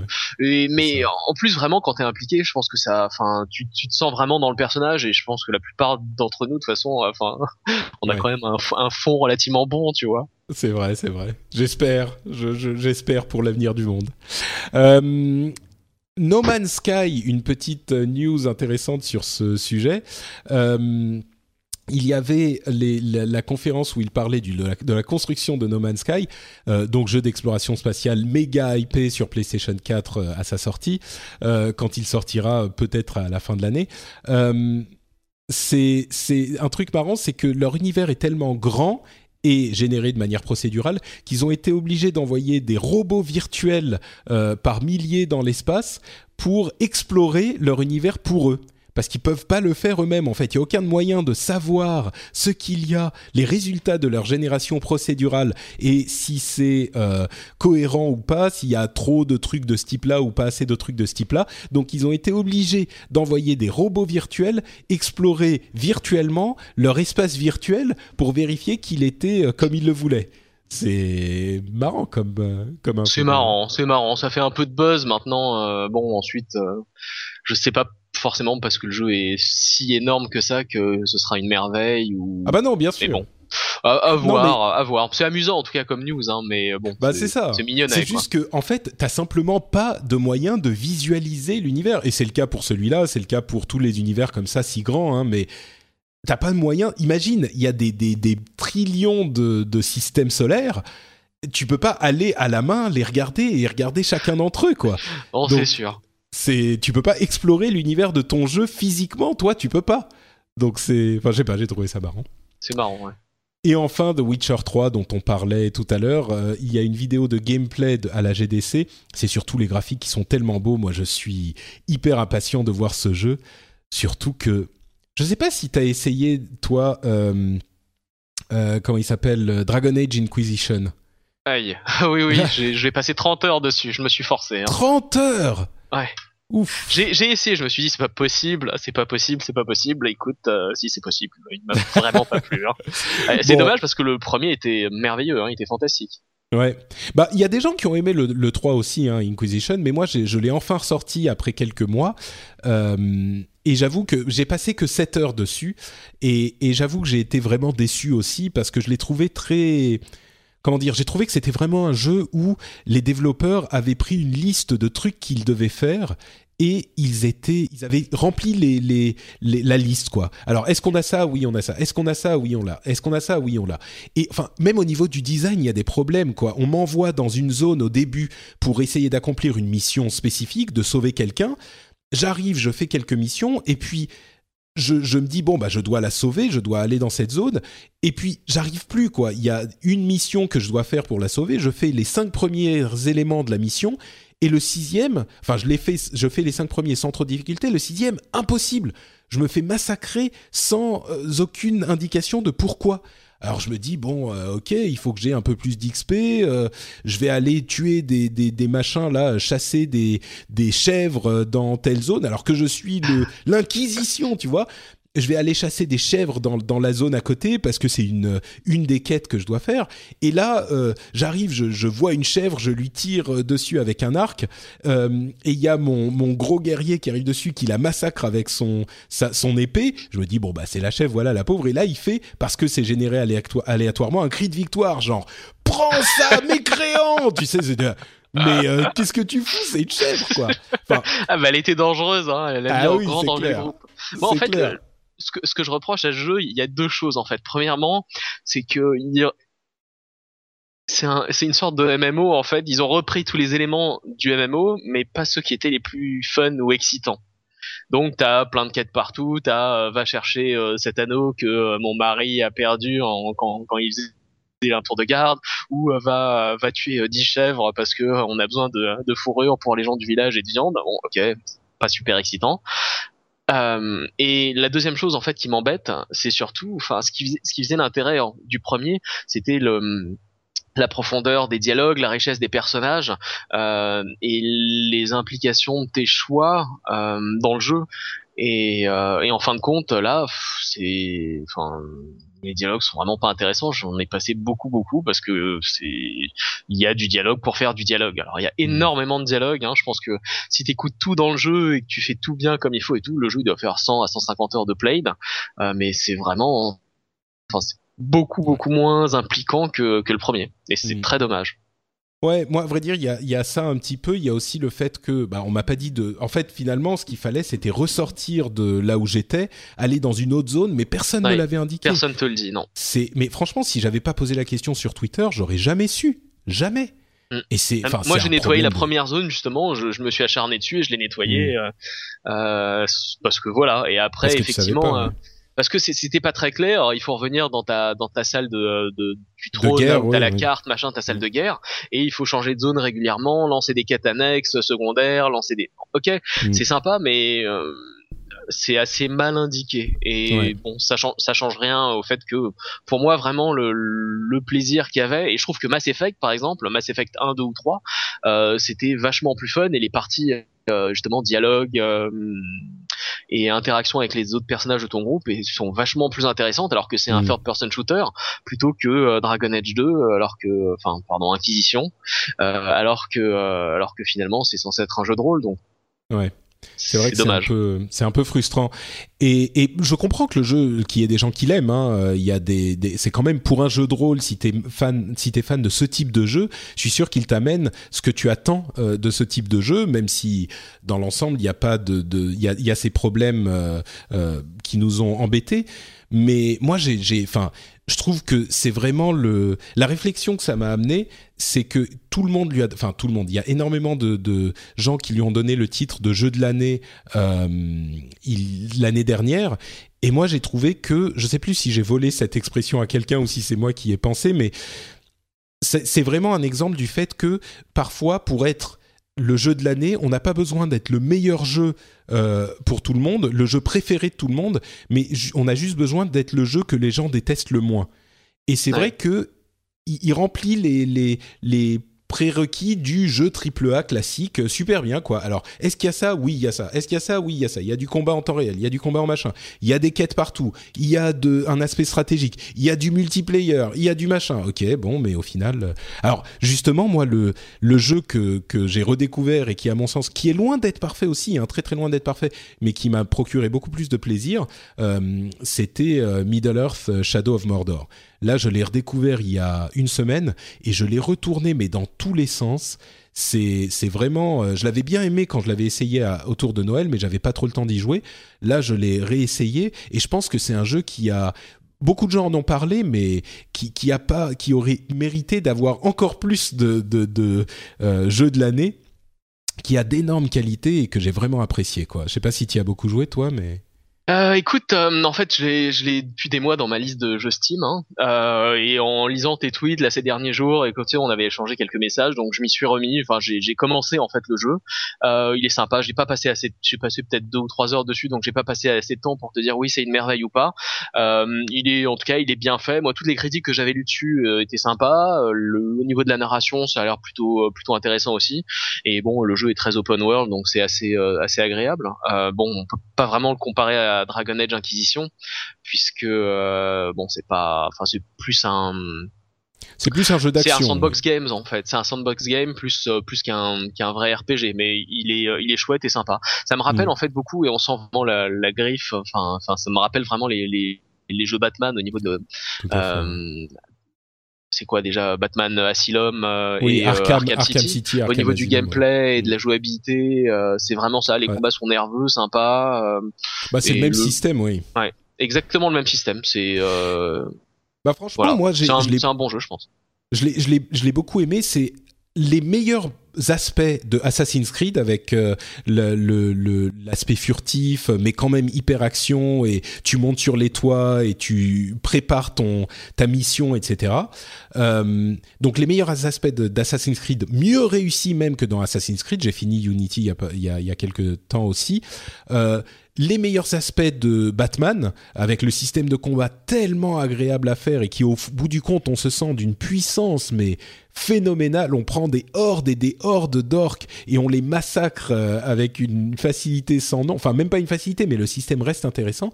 Et puis ce système de Nemesis euh, où on va aller chasser les gardes du corps qui ont été créés dynamiquement par rapport à nos actions et ceux qui nous ont battus ou pas, chasser les gardes du corps des, des chefs de guerre qu'on veut tuer ou qu'on veut... Ah, ah, enfin bon, c'est hyper bien fait. J'ai trouvé ça très original d'ailleurs, hein, d'avoir euh, genre tel orc défie euh, le capitaine euh, machin de Sauron et prend sa place pour devenir Gorgar, le terrible massacreur d'humains.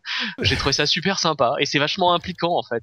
C'est étonnant, hein, ça, ça t'implique vraiment dans ce. Ça, tout le monde en a parlé et tout le monde l'a l'a mis en exergue, mais ça t'implique vraiment dans le truc et et c'est c'est hyper intéressant pour le la construction de l'histoire qui à côté de ça même l'histoire avec euh, le héros et qui est un petit peu légère c'est sûr mais le héros et cette raison pour laquelle il peut pas mourir euh, je l'ai trouvé vachement bien euh, conçu aussi si on veut faire que l'histoire elle se tient. Et en fait c'est un jeu qui se concentre il n'y a pas de superflu euh, j'ai trouvé, c'est moi j'ai fait 30 heures de jeu dessus et c'est 30 heures euh, hyper intenses. on peut finir l'histoire principale en une quinzaine d'heures, j'imagine. Mais euh, bref, je le recommande si vous l'avez laissé passer. En plus, je pense qu'il est pas très cher. Par contre, je pense qu'il vaut mieux y jouer à la manette qu'au clavier. Mais bon. C'était ma, vraiment ma découverte tardive de, de l'année. Je l'ai beaucoup aimé. bon, bref, et donc The Witcher, super beau, super, super intéressant. Est-ce que joué un petit peu le. Un petit peu, mais euh, j'étais pas rentré dedans. J'espère vraiment rentrer dans le troisième. Et Alors, tout le monde je l'ai terminé. Moi, je les reproches que je lui ferais, et les gens vont hurler, c'est à peu près ce que je fais à Dragon Age Inquisition. Hmm. Euh, en moindre, t'es quand même plus impliqué, c'est plus intéressant. Euh, et la narration du 2 est super sympa au début, je trouve. Mais bon, l'intérêt du jeu, c'est vraiment qu'il est magnifique. J'ai pas été super fan du gameplay. Euh, le 3, je sais pas si, euh, si je le prendrais. Le 2 était sympa sans plus. Bah, le 3, euh, visiblement, l'histoire est encore plus bien pensé et il y a plein de quêtes annexes mais qui sont des vraies histoires. Un petit peu encore mieux que dans un jeu comme euh, euh, Skyrim où chaque quête annexe n'était pas juste euh, va chercher des pâquerettes parce que j'ai besoin de déclarer mon amour à ma femme mais mais encore plus vraiment des histoires complexes où justement on a des choix moraux compliqués qui sont pas faciles à faire et chacune de ces quêtes annexes a une vraie importance etc etc donc bah, il y a quand même, il y a quand même dans Witcher 2, il y a une histoire assez euh, assez complexe hein, et euh, et t'as des choix à faire qui, enfin des alliances qui ont un impact en fait sur le déroulement du jeu. Donc bah ça c'est assez intéressant. C'est sûr, mais là c'est encore, c'est le cas aussi même pour les quêtes annexes, tu vois. En tout cas, ça c'est un, ça c'est un plus parce qu'effectivement les quêtes annexes de Witcher 2 étaient pas, enfin c'était des mm. quêtes annexes quoi, annexes. Ouais. bon, on verra ce que ça donne en mai quand il sortira, mais moi je suis assez impatient et je salive déjà. Euh, bon, je sais pas si on va parler de, allez, très rapidement de Pokémon euh, Shuffle, euh, Pokémon Puzzle Game que j'ai essayé sur Nintendo 3DS pour parler un petit peu de console quand même, et qui est méga free to play. Moi, ça m'a un petit peu fait peur parce que Iwata disait il y a quelques semaines dans une réunion avec les, enfin une, les réunions d'actionnaires qu'ils allaient orienter un petit peu leur euh, stratégie vers des jeux moins chers et des jeux adaptés du mobile. Et là, on se dit toujours, un jeu adapté du mobile, ça change le, le, business model parce que euh, bah, sur console, on n'a pas l'habitude d'avoir des modèles type Candy Crush. Et finalement, Pokémon Shuffle, on a un petit peu tout ça. On a euh, l'énergie, la limitation dans les jeux, les gemmes qui vont permettre d'acheter des bonus ou le fait de jouer un petit peu plus c'est est-ce que c'est ça la stratégie de Nintendo à long terme quand ils parlent de stratégie mobile?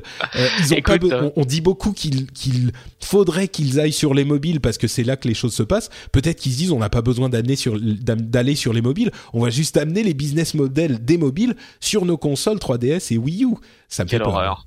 Ça, moi, ça, moi, ça me fait peur. Hein. Vas-y, débloque le niveau 2-2 euh, euh, de Super Mario euh, Wii U 3 euh, pour juste 1,99€. Mais ça encore, tu sais, à la limite, ça, ça me gêne, pas tellement. Si t'offres du contenu en plus pour de l'argent, ça me gêne pas. Moi, ce qui des me fait... vies, pardon, rajoute des vies. C'est ça. pour aller le méga pack de vie à 99,99 euros, c'est une super affaire. Exactement. T'as 120 vies au lieu de 80. Et en, parce qu'en plus, le problème, c'est que quand tu pars dans ce genre de direction, on le connaît sur mobile, tu corses la difficulté artificiellement pour que euh, les, les, les, gens soient incités à payer. Alors il y a des jeux en free-to-play qui sont bien faits, et franchement je pense pas qu'ils feront ça pour, euh, pour des jeux type Mario ou ce genre de choses, mais... J'espère pas. En tout cas, c'est ça n'augure rien de bon et c'est pas forcément le business model que j'aurais apprécié voir débarquer sur console. Euh, J'espère que ça va pas suffisamment bien marcher pour qu'ils pour qu'ils l'étendent au reste de leur licence. Ouais. Bon, euh, disons que c'est juste pour Pokémon Shuffle et puis on peut, j'espère qu'on peut leur faire confiance. Là, je, je, je spécule et je troll même un peu parce que j'exagère, mais Bon, euh, je, pense qu'on peut leur faire confiance pour euh, mettre le gameplay euh, en avant. Et puis mine de rien, Pokémon Shuffle, c'est un bon jeu auquel je peux jouer gratuitement, alors que j'aurais pas forcément pu y jouer s'il était à 20 euros. mais bon, c'est à 5 euros, je l'aurais peut-être payé quand même. Il est vraiment sympa, mais bon, on verra ce que ça donne. On verra, je voulais juste faire une remarque. Bon, une série de petites news en plus. On le disait, la PlayStation a annoncé, enfin Sony a annoncé 20,2 millions de machines vendues dans le monde. Ça continue à monter. C'est vraiment intéressant. Euh, enfin, c'est une performance pour euh, pour Sony. Je le disais il y a deux semaines, euh, on a quand même euh, cette génération de consoles qui se vend 60% de plus que la génération précédente. Donc euh, Sony ou Microsoft, je pense que ça va par rapport à leurs prévisions. Ils sont plutôt contents, mais Sony annonce des chiffres vraiment impressionnants. Euh, The Order, qui est sorti, euh, un jeu exclusif sur Sony, a été beaucoup critiqué parce que certains disaient qu'il était trop court, 5 à 6 heures de jeu. Euh, moi, je me demande s'il pas été, s'il aurait été aussi critiqué si les gens le trouvaient bon. même s'il était court, je pense qu'il y a beaucoup de gens qui l'ont pas apprécié, pas forcément à cause de la durée, même si c'est important, mais en même temps, après les reviews initiales, il y a beaucoup de gens qui sont que j'écoute euh, qui l'ont essayé et qui ont dit bah franchement, il mérite pas toute cette euh, haine qui a été déversée sur lui quoi. Il est c'est un jeu euh, sympathique, bon, il est un peu court effectivement, mais il est tellement beau, c'est une expérience sur rail où on suit l'histoire et on joue en, third person shooter, mais il est pas mal quoi. Alors il faut savoir qu'il dure que 6 heures mais J'y ai pas joué personnellement, j'attends que tu me le prêtes. Hein. mais, euh, mais globalement. Moi, j'y ai pas joué non plus, mais je l'achèterai quand il sera un peu moins cher, je pense. Globalement, moi, de toute façon, ça me dérange pas que le jeu il fasse 5 ou 6 heures si c'est des heures de jeu qui t'apportent du plaisir, en fait. Parce que finalement, euh, tu vois, t'as d'un côté, par exemple, Dragon Age Inquisition qui a 100 plus heures de jeu. Euh, c'est, est-ce que, est-ce que c'est une bonne chose? Est-ce que c'est 100 heures de jeu qui sont aussi intenses que ce que ça aurait pu être si le jeu avait été condensé en 15 ou 20 heures? Je sais pas. Donc moi, ça me dérange pas. Le, le principe me dérange pas. Alors effectivement, c'est sûr que ça fait cher dépenser 70 euros pour 5 euh, à 6 heures de jeu, mais en contrepartie, si le jeu est bien et qu'il t'apporte beaucoup de plaisir, pourquoi pas. Hein.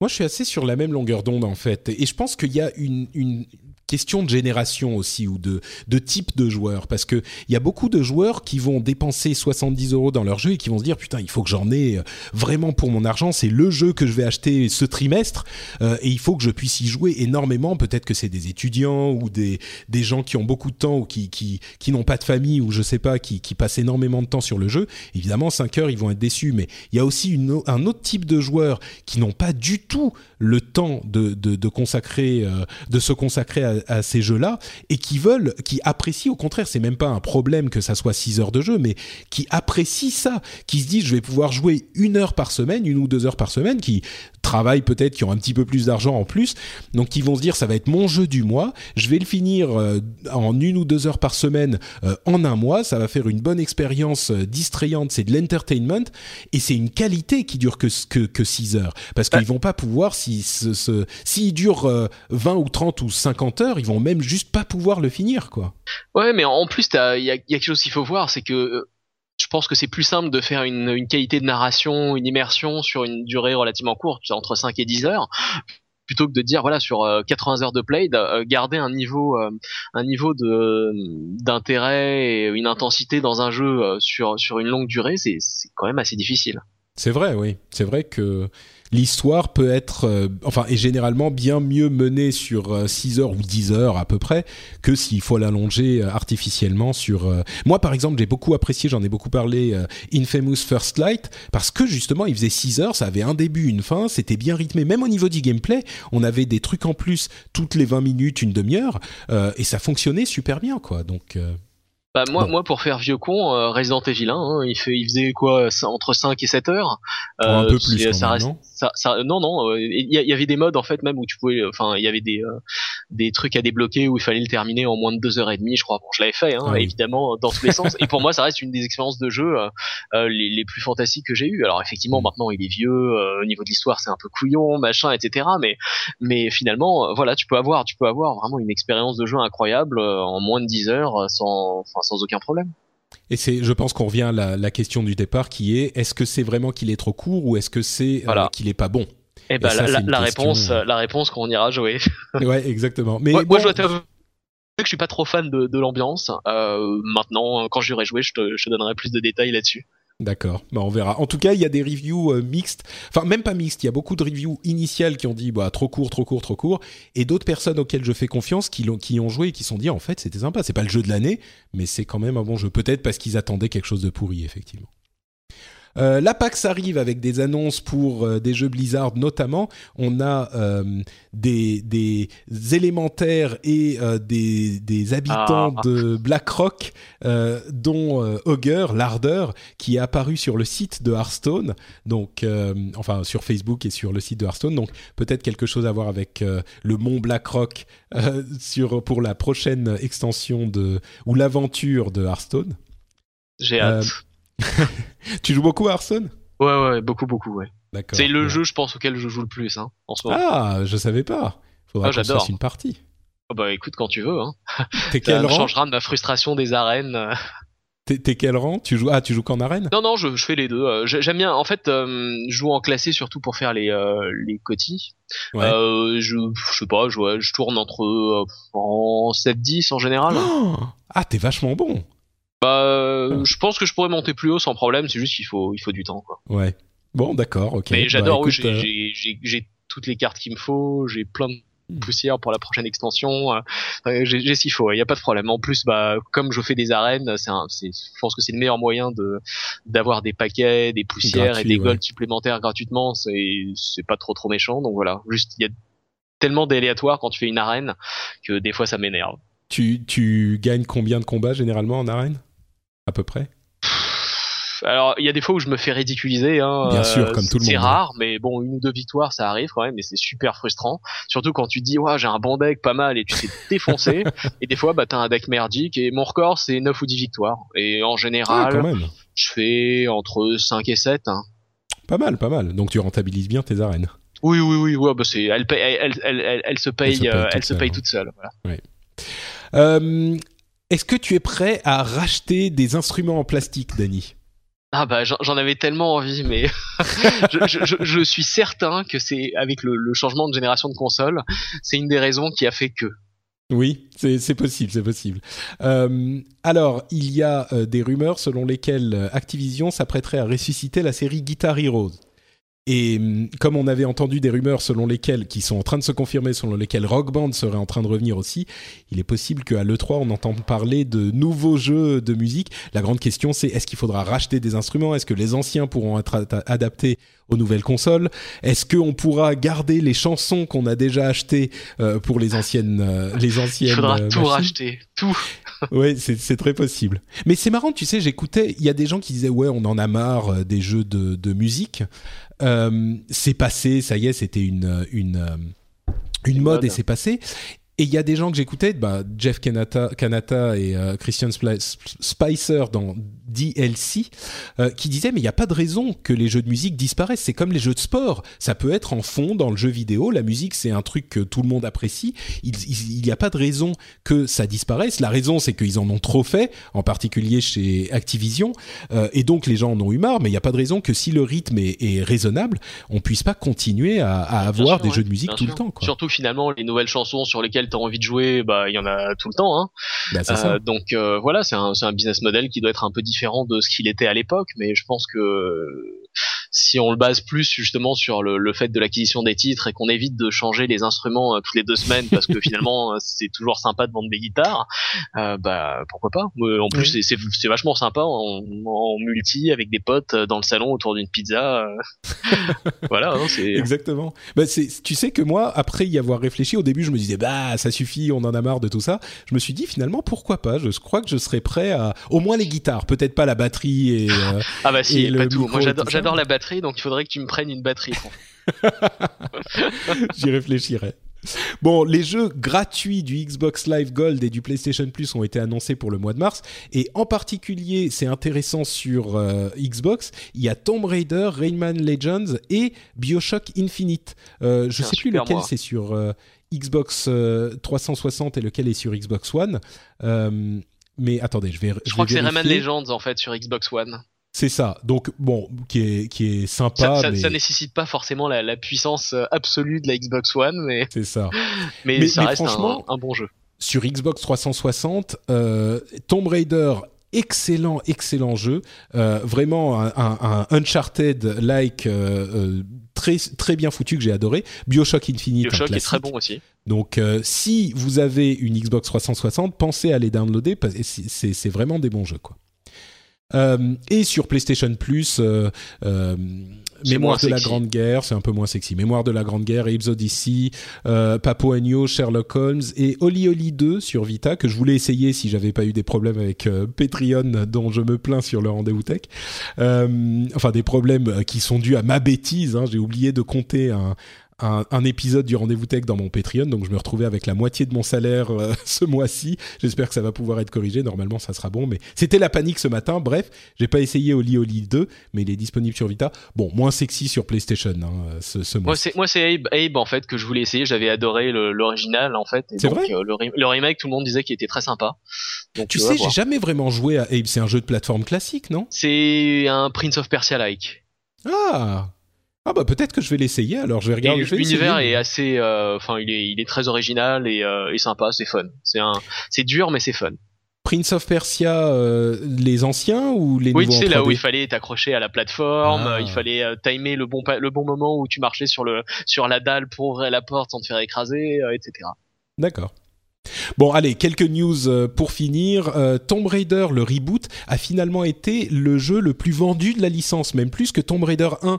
Rendez-vous compte, on avait l'impression qu'il s'était pas super bien vendu, mais euh, au final, c'est le plus vendu Tomb Raider, le Tomb Raider le plus vendu de l'histoire. Il a fait 7,5 millions. Il faut voir aussi qu'il est, il est multiplateforme, donc ça doit aider quand même pas mal. Bien sûr. Et en plus, c'est un très bon jeu accessoirement. Oui, et puis il y a plus de consoles qu'à l'époque où Tomb Raider 1 est sorti, etc. Bien sûr. Mais il n'empêche, on avait l'impression, tu te souviens quand il est sorti, que ça marchait pas aussi bien que, que Square Enix ne l'espérait, mais... Donc 7,5 millions contre 7,1 pour Tomb Raider 1. À l'époque, euh, ça voulait dire beaucoup plus. Euh, le rachat de Minecraft et de Mojang, Mojang par euh, Microsoft a commencé par un tweet frustré de Notch quand il a dit bon j'en ai marre de toutes ces conneries.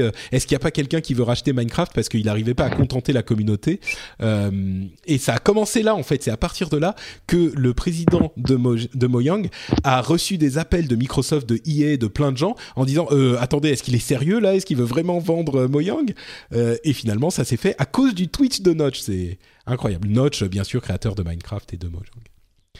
Euh, enfin, euh, on va passer la news sur Telltale euh, qui s'associe à Lionsgate pour faire des super shows hybrides entre jeux et télévision pour parler de ce qu'attendent les fans de Hideo Kojima. C'est l'annonce du lancement, de la date du lancement de Metal Gear Solid 5. Ça sera le 1er septembre avec un petit deux semaines de plus pour PC, mais sur console 1er septembre Metal Gear Solid 5. Si vous l'attendez comme le Messi, vous aurez votre satisfaction le 1er septembre. Voilà, la news est donnée. Tu attends Metal Gear Solid 5 comme le Messi? Non, j'avais adoré le premier qui était vraiment fantastique. Le, deuxième m'a moins plu. Et ensuite, euh, mon intérêt est allé vraiment en ordre décroissant. En fait, j'ai un, gros souci avec ce genre de jeu, c'est que je déteste le stealth. Donc ah. euh, déjà, il part avec un handicap. Moi, je suis un gros bourrin, donc. Euh, et pourtant, t'avais aimé le 1, donc. Euh, J'ai adoré le 1. Bah, le premier était vraiment euh, fantastique. Ensuite, les, les, combats de boss, ils s'étaient quand même vachement dilués, étaient devenus moins originaux et, euh, et intenses, je trouve, dans, dans, dans les suites. Hmm, c'est pas faux. Bon, et eh ben écoutez, ça va faire. Euh, on arrive à la fin donc de cet épisode bien touffu du rendez-vous jeu. Euh, j'espère que vous avez passé un bon moment. En tout cas, moi, ça m'a fait plaisir de retrouver mon camarade Dany dans un podcast. Euh, peut-être qu'on essaiera de se refaire ça de temps en temps, soit dans le rendez-vous tech, soit dans le rendez-vous jeu. Est-ce que les gens peuvent te suivre quelque part sur Internet s'ils sont intéressés par tes jugements délétères et tes actions maléfiques de gamer méchants? Voilà, écoutez, alors euh, la torture de petits chats virtuels dans, dans les jeux vidéo, vous pouvez la suivre uniquement virtuelle, hein, parce que sinon c'est quand même trop mignon. Euh, c'est sur euh, Twitter, j'ai un compte qui donc que vous pouvez suivre sous @notdany, N O T D A N Y. C'est Patrick m'a copié un peu sur le, le pseudonyme il y a quelques années, donc voilà, je tenais à le signaler, mais c'est quasiment pareil. T'en as pas marre de t'en as pas marre de faire la même blague à chaque fois alors que tout le monde pas une blague c'est pas une blague et je continue à m'en plaindre tout le temps c'est très sérieux comme euh, Bon, merci, merci beaucoup Dani d'avoir été avec nous. Euh, pour ma part, c'est Note Patrick sur Twitter. Vous pouvez aussi retrouver l'émission et les commentaires sur le site frenchspin.com. Vous y trouverez aussi d'autres émissions, comme par exemple le rendez-vous tech, euh, où vous pourrez retrouver des news un petit peu comme on fait pour le rendez-vous jeu, mais pour l'actu tech.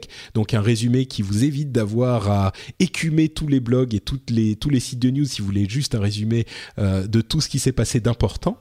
Euh, c'est sur frenchspin.com et ça va nous amener à la fin de l'émission. Donc on se donne rendez-vous dans deux semaines pour un nouveau où on vous parlera beaucoup de la PAX et des annonces qui ont été faites à ce moment. Merci à tous, à la prochaine. Ciao ciao.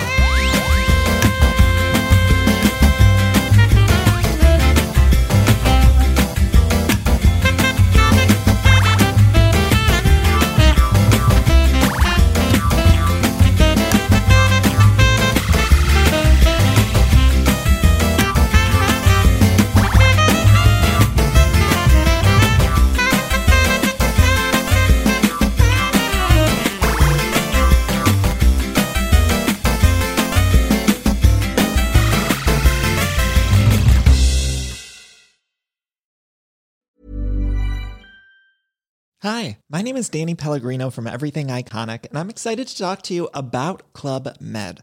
Club Med operates beach and mountain resorts and is the best all inclusive getaway for families. They have Club Med Punta Cana, their flagship family resort, and many other options in Mexico, the Caribbean, and around the world.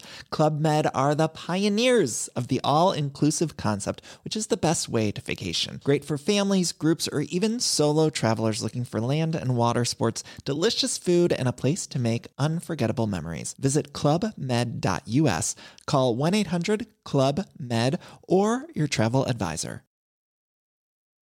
Some places take you away, some bring you together. Marathon does both.